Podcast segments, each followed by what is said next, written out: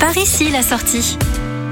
Vous avez peut-être déjà aperçu depuis l'autoroute A16 un grand panneau marron avec un drôle de nom, Folleville. Le nom de cette ville nous a interpellés. Nous décidons donc de quitter l'autoroute A16 par la sortie 16, décidément, Hardivillé, pour rejoindre Folleville. Nous sommes à une vingtaine de kilomètres du sud d'Amiens, dans le Val de Noix. Comment parler de Folleville sans aborder son église et son château? Ces deux édifices sont des vestiges du village médiéval. La silhouette élégante de la tourelle d'escalier est terminée par une guette d'observation qui culmine à 25 mètres.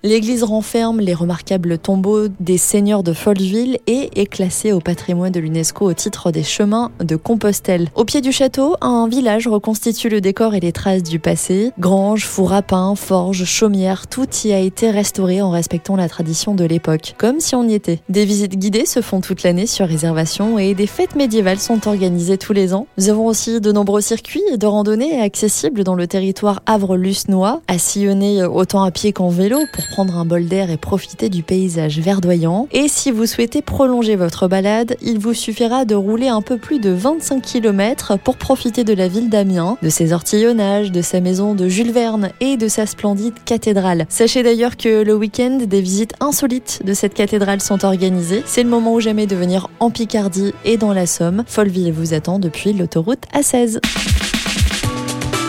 Retrouvez toutes les chroniques de Sanef 177 sur sanef177.com.